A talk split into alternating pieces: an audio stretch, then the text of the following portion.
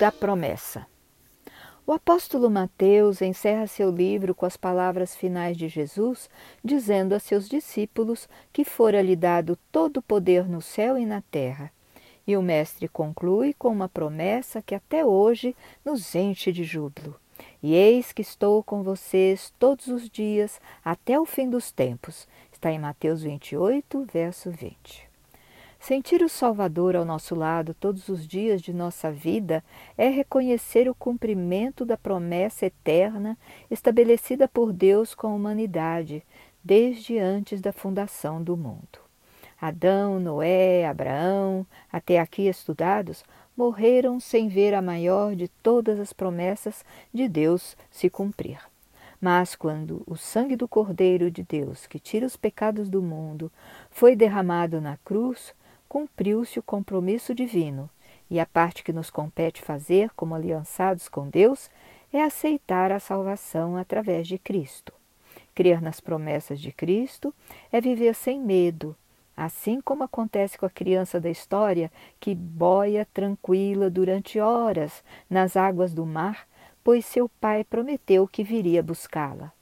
Se um pai humano é capaz de conferir tal confiança a uma criança, tão maior deve ser a confiança que podemos depositar no Pai Todo-Poderoso, o El Shaddai, para o qual nada é impossível.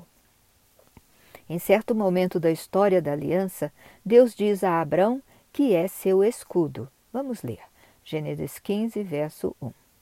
Depois destes acontecimentos, a palavra do Senhor veio a Abrão, numa visão, dizendo: Não tenha medo, Abrão. Eu sou o seu escudo e lhe darei uma grande recompensa. A que acontecimentos o texto se refere e por que Abrão teria medo? Já haviam se passado dez anos desde que Abrão saíra de Arã, estivera nos carvalhos de Siquém, seguira para a montanha, tendo Betel ao ocidente e a cidade de Ai ao oriente, e para escapar da fome daquelas terras, descera até o Egito, onde quase perdeu a esposa para o Faraó. Por intervenção divina, Abrão recuperou Sarai e saiu dali cheio de riqueza, de forma que ele e Ló resolveram separar-se para que seus grandes rebanhos não disputassem espaço. Escolheu Ló a bela e fértil campina do Jordão a caminho de Sodoma e Gomorra, e Abrão seguiu para o Oriente. Mas aconteceu uma guerra entre os reis daquelas regiões, quatro contra cinco reis, e Ló, que habitava em Sodoma, foi aprisionado. Para salvar o sobrinho, Abrão reuniu seus trezentos e dezoito servos e conseguiu recuperar Ló, seus bens, e salvou muita gente, sendo recebido pelo rei de Sodoma. Em seguida, Abrão encontrou-se com Melquisedeque, rei de Salém, e sacerdote do Rei Altíssimo, que o abençoou e Abrão lhe deu o dízimo de tudo que recolhera naquela batalha. Foi depois disso que Deus tranquiliza Abrão, apresentando-se como seu escudo. Pela primeira vez em dez anos de peregrinação, Abrão responde a Deus, revelando seu temor quanto à sua prometida descendência. Está em Gênesis 15, verso 2 e 3. Então disse Abrão: Senhor Deus, que me has de dar? Pois ando sem filhos, e o mordomo da minha casa é o Damasceno Eliezer. Eis que não me tens dado filhos, e eis que um nascido na minha casa será meu herdeiro. Há dez anos Abrão esperava o descendente prometido. Já estava com oitenta e cinco anos, natural que começasse a duvidar da promessa divina de gerar um filho. É o que costumamos fazer quando o nosso raciocínio humano tira conclusões e quer derrubar a fé de que é Deus que está no comando e não nós. E Deus lhe responde nos versos 4 e 5. Este não será o teu herdeiro, mas aquele que de tuas entranhas sair, este será o teu herdeiro. Então o levou fora e disse: Olha agora para os céus e conta as estrelas se as podes contar. E disse-lhe: Assim será a tua descendência. Diferente dos escudos usados pelos lutadores, o escudo divino não protege somente o corpo, mas também a mente e o coração.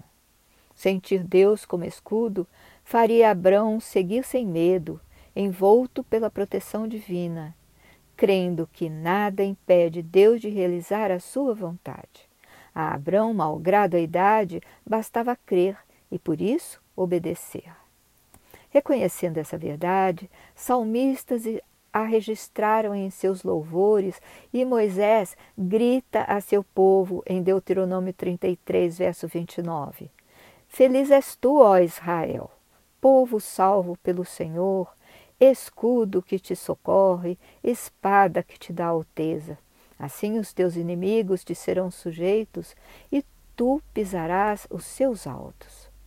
Em tempos de pandemia, nunca foi tão consoladora a certeza de que Deus é nosso escudo protetor. Pela graça do Espírito Santo, podemos ouvir, como sendo proferidas para cada um de nós, as palavras consoladoras de Jesus: Não tenha medo, eu sou o seu escudo.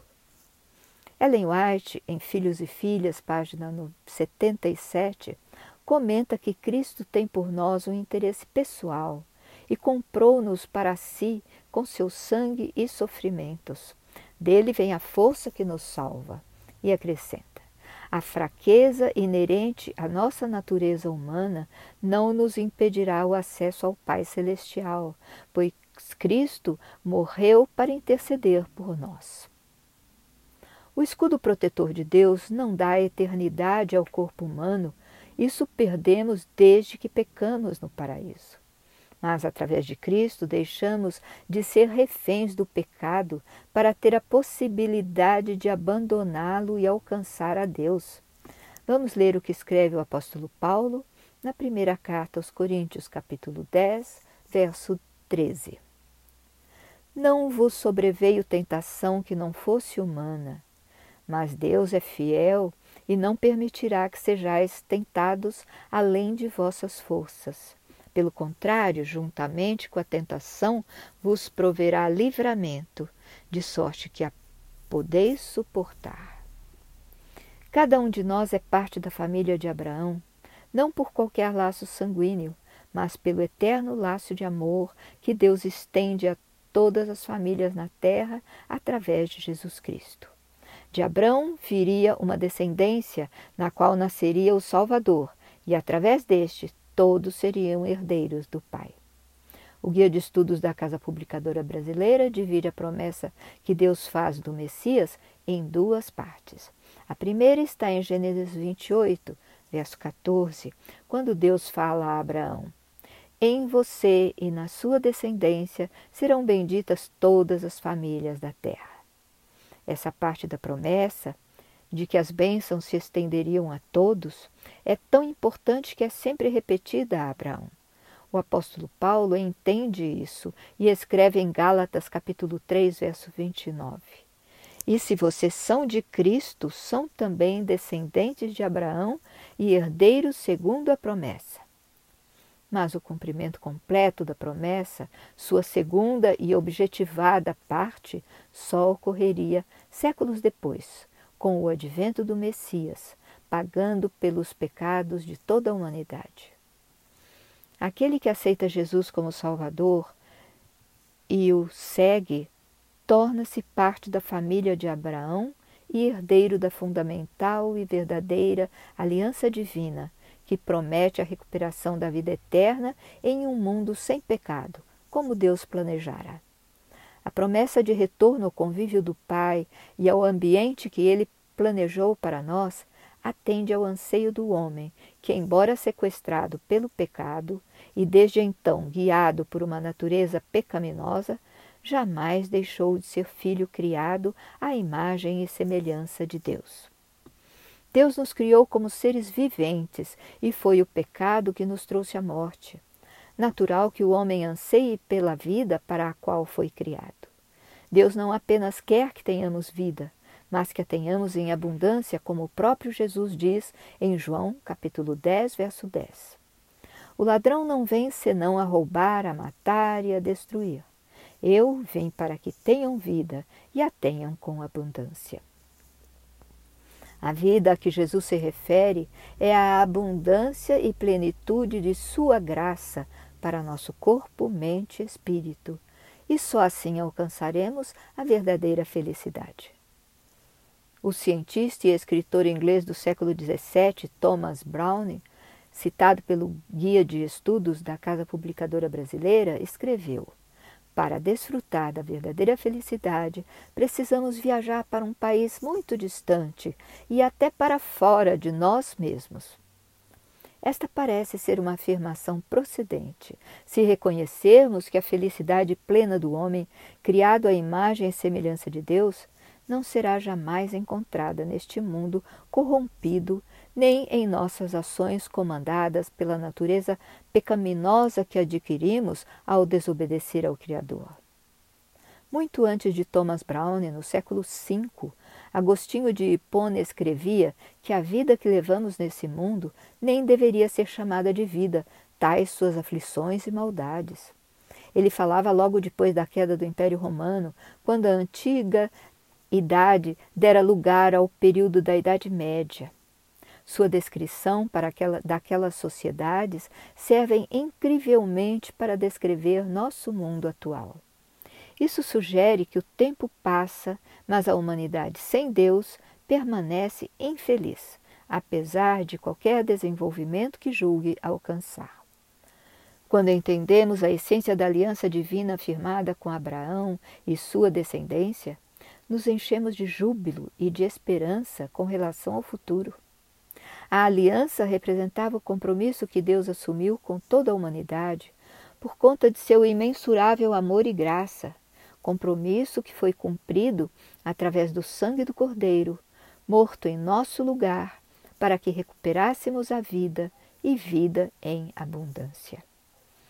Conforme os textos bíblicos, não podemos nem imaginar as maravilhas que Deus prepara para seus fiéis remanescentes de todas as partes do globo. Se tudo se cumpriu segundo as Escrituras, não há dúvidas com relação ao futuro. Vamos ler o que o apóstolo Paulo escreveu em sua primeira carta aos Coríntios, capítulo 2, verso 9. Mas, como está escrito, nem olhos viram, nem ouvidos ouviram, nem jamais penetrou em coração humano o que Deus tem preparado para aqueles que o amam. Segundo Isaías, o que nos, o que nos espera é um futuro sem dor. Está em Isaías 25, verso 8 tragará a morte para sempre, e assim enxugará o Senhor Deus as lágrimas de todos os rostos e tirará de toda a terra o opróbio do seu povo, porque o Senhor falou. O capítulo 22 de Apocalipse, verso 2 a 5, descrevem a Nova Jerusalém, a futura morada que Deus está preparando para nós. Vamos ler alguns trechos. No meio da sua praça, de uma a outra margem do rio, está a árvore da vida. Nunca mais haverá qualquer maldição. Nela estará o trono de Deus e do Cordeiro. Então já não haverá noite, nem precisam eles de luz de candeia, nem da luz do sol, porque o Senhor Deus brilhará sobre eles e reinarão pelos séculos dos séculos. Para fazer-se conhecido em toda a terra, Deus usou instrumentos humanos como Abraão, Isaac e Jacó para que formasse uma nação peculiar, que mostrasse às nações de todo o mundo quem era o Deus verdadeiro no comando de todas as coisas. Grande era a responsabilidade confiada à descendência de Abraão dar testemunho de Deus ao mundo inteiro.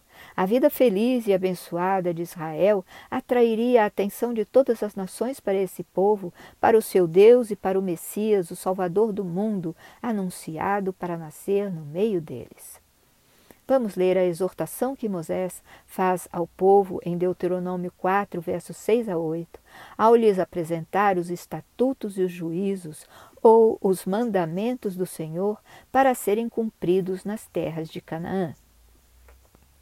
Guardai-os, pois, e cumpri-os, porque isto será a vossa sabedoria e o vosso entendimento perante os olhos dos povos, que, ouvindo todos esses estatutos, dirão: Certamente este grande povo é gente sábia e inteligente, pois que grande nação há que tenha deuses tão chegados a si como o Senhor, nosso Deus, todas as vezes que o invocamos? E que grande nação há que tenha estatutos e juízos tão justos como toda esta lei que eu hoje vos proponho? O povo de Israel, chegando em Canaã, devia ocupar todas aquelas terras, pois no passado haviam sido compradas por Abraão. Os povos que se recusassem a seguir o verdadeiro Deus em seus cultos e serviços seriam desapossados. Isso é o que escreve Ellen White em Parábolas de Jesus, página 290. E ela comenta: Era propósito de Deus, porém, que pela revelação de seu caráter por meio de Israel, os homens fossem atraídos a ele. O convite do Evangelho deveria ser transmitido a todo o mundo. Pela lição do sacrifício simbólico, Cristo deveria ser exaltado perante as nações e todos os que o olhassem viveriam. Em nossos dias, individualmente e também como igreja, somos herdeiros dessa responsabilidade atribuída a Israel, conforme diz o apóstolo Pedro aos estrangeiros futuros cristãos. Vós, porém, sois raça eleita, sacerdócio real, nação santa, povo de propriedade exclusiva de Deus, a fim de proclamardes as virtudes daquele que vos chamou das trevas para a sua maravilhosa luz. Está em, na primeira carta de Pedro, capítulo 2, verso 9. A primeira vez que Deus fala a Abrão, conforme Gênesis 12, verso 2, promete que fará dele uma grande nação e lhe engrandecerá o nome. Naturalmente, o que Deus associa a um grande nome é a riqueza de caráter, a fé, a obediência, a humildade e o amor ao próximo, valores que geralmente não se encontram nas pessoas que o mundo considera famosas. O propósito divino ao engrandecer o nome de Abraão é o mesmo manifestado mais tarde frente ao povo de Israel, ou seja, Abraão e Israel, engrandecidos e tornados famosos, atrairiam a atenção de todas as nações para o único e verdadeiro Deus e para o Messias Salvador. Deus esperava que o testemunho de seu povo despertasse a fé em outras nações para que todos fossem salvos. A salvação sempre foi pela fé, nunca pelas obras, embora os crentes naturalmente se expressem através de boas obras. A construção da Torre de Babel depois do dilúvio, em Gênesis 11, verso 4, é um exemplo da tentativa de Nimrod e seus seguidores obterem salvação por uma grande obra. Diferentemente e da maneira estabelecida pela justiça e amor divino, Abraão recebeu a graça da salvação não por mérito, mas por sua fé, que resultou na obediência. Vamos ler o que Deus lhe diz em Gênesis 12, verso 2. De ti farei uma grande nação, e te abençoarei, e te engrandecerei o nome. Se tu uma bênção. O plano de salvação se baseia apenas na obra de Cristo, mas como receptores dessa graça, estamos envolvidos e temos uma importante função a desempenhar. Nossa responsabilidade como herdeiros da aliança fica destacada quando reconhecemos que, em meio ao grande conflito entre o bem e o mal, somos chamados a representar Deus ou Satanás e estamos sendo observados porque, como escreve o apóstolo Paulo em 1 Coríntios 4, verso 9, nos tornamos espetáculo ao mundo, tanto a anjos como a homens. Nossas atitudes e palavras, nossa vida, enfim, revela a escolha que fazemos entre o bem e o mal, e isso é de interesse geral, já que nossas decisões não só nos afetam de imediato, como podem, de certo modo, reverberar por todo o universo, trazendo glória a Deus ou envergonhando seu nome. Podemos concluir observando como o entendimento sobre as promessas da eterna aliança reflete em nossa vida. Ao reconhecer que somos aliançados com Deus, somos levados a cumprir nossa parte nesse sagrado relacionamento, obedecendo aos seus mandamentos, que não são leis impostas, mas instruções para peregrinarmos nesta terra, refletindo da melhor maneira o caráter do Criador. Nosso pai Abraão e os patriarcas também peregrinaram rumo a Canaã, sabendo que ela representava o derradeiro lar que nos aguarda, junto a Deus e sua glória. Como o autor de Hebreus, no capítulo 13, verso 14, reconhecemos que, na verdade, não temos aqui cidade permanente, mas buscamos a que há de vir. Com os olhos da fé nas promessas da aliança, antevemos o futuro brilhante que nos aguarda, na cidade santa que Deus está preparando para seus filhos fiéis. Até a próxima semana!